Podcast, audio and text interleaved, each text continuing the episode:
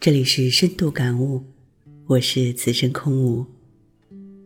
我有一位朋友啊，是土生土长的美国人，他有一个哥哥是学霸，上常青藤，一路读博士当教授的那种学霸。我这个朋友从小就想，我跟他比学习肯定是没戏了，只能另辟蹊径。所以他立志做一个比哥哥见闻广博、更有趣的人。毕业以后，他没有在美国找工作，而是满世界晃悠，去不同的国家兼职教英语，课余四处旅游。他游遍了欧洲、非洲，后来又到了中国，在中国啊，还遇到了他现在的妻子。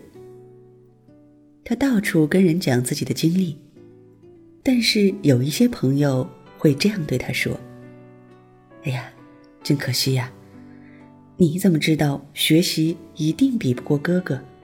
你都没有努力，你为什么不争呢？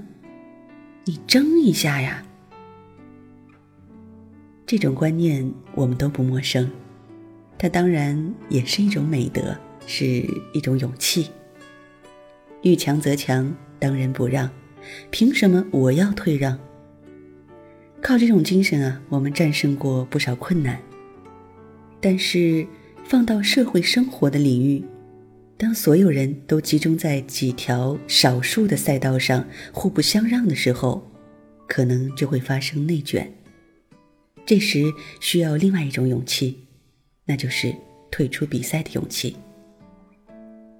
打破内卷的方法也许有很多。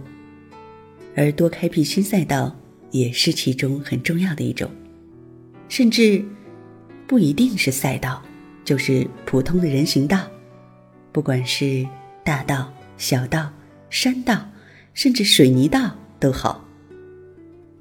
有愿意比赛的可以比，愿意慢慢走路也没人催。